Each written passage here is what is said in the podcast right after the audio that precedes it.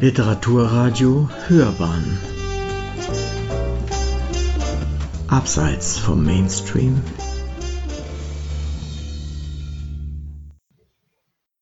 Aschenelech von und mit Gerhard Polt und den Well-Brüdern in den Kammerspielen. Von Hannes S. Macher Nach zahlreichen performativen Theaterformen mit reichlicher Einsatz von Virtual Reality Elementen bei bestenfalls 50% Platzauslastung nun endlich eine Uraufführung, die den traditionsreichen Münchner Kammerspielen ein volles Haus beschert. Ein neuer Polterabend mit den Well-Brüdern als bärbeißige Komödie. Und nicht nur der Run auf die Premierenkarten nahm ungeahnte Ausmaße an, sondern alle sechs Februarvorstellungen waren bereits vor der Premiere restlos ausverkauft. Kein Wunder, denn Polt schrieb mit Aschene Lech, musikalisch unterfüttert von den Well-Brüdern, wiederum eine herrlich bitterböse bayerische Satire, diesmal über die Vergänglichkeit des Lebens im Allgemeinen und den Tod im Besonderen. Dies alles von Regisseur Rüdi Häusermann als köstliche Persiflage zwischen den beweglichen Kulissen einer pseudo-urigen Bauernstube und einem makaberen Friedhof Ambiente inszeniert. Pius Brenner, der windige Chef eines florierenden Bestattungsunternehmens, ist gestorben. Doch dessen Nachfolger, das war Gerhard Polt, ist mindestens ebenso ausgefuchst mit seiner Pietas Ruhe GmbH und Co. KG, den großen Reibach mit der Abzocke bei den Trauerfeierlichkeiten zu machen in hinreißend schmieriger Jahrmarktsrhetorik und so wunderbar bräsig wie immer trichtert Polt als neuer Chef seinen Angestellten das Prozedere einer würdigen, das heißt für ihn einer lukrativen Beerdigungszeremonie samt dem Verkauf ebenso überteuerter wie geschmackloser Urnen bei.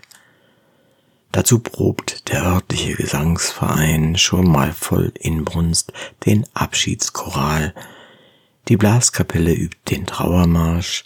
Die Ex-Frau, gespielt von Maren Solti, lässt kein gutes Haar an dem Verstorbenen, sondern ergeht sich in bitteren Vorwürfen gegenüber ihrem ehemaligen Gemahl, während dessen junge, aufgebrezelte Geliebte, es war ebenfalls Maren Solti, keinesfalls trauert, sondern als Alleinerbin sehnsuchtsvoll auf die Eröffnung des Testaments wartet.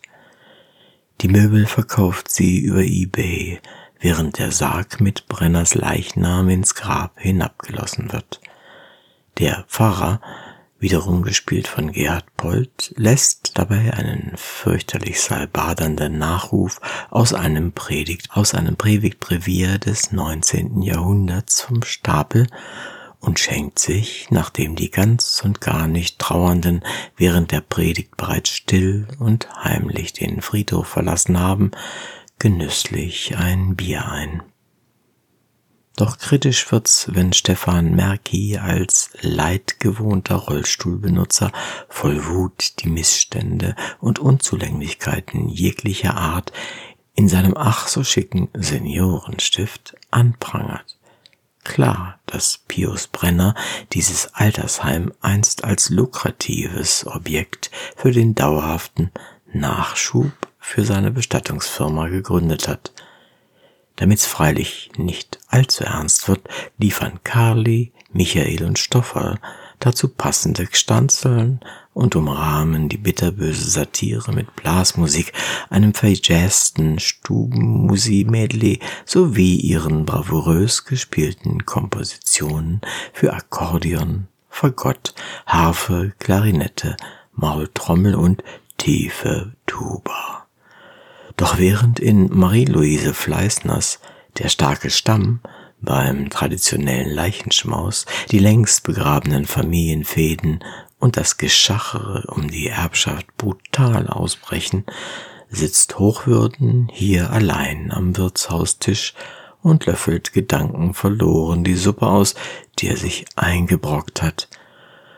Als zum Finale dieser Trauerkomödie die Well-Brüder in der Manier der Comedian Harmonists den Schmalzschlager Wochenend und Sonnenschein zum ätzenden Altersheimsong umfrisierten, da tobte das Premierenpublikum vor Begeisterung. Es war ein fulminanter Theaterabend. Sie hörten Aschene Leich von und mit Gerhard Polt und den Well-Brüdern in den Kammerspielen von Hannes S. Macher. Es las Uwe Kulnig.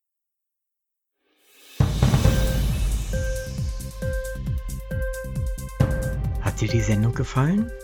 Literatur pur, ja, das sind wir. Natürlich auch als Podcast.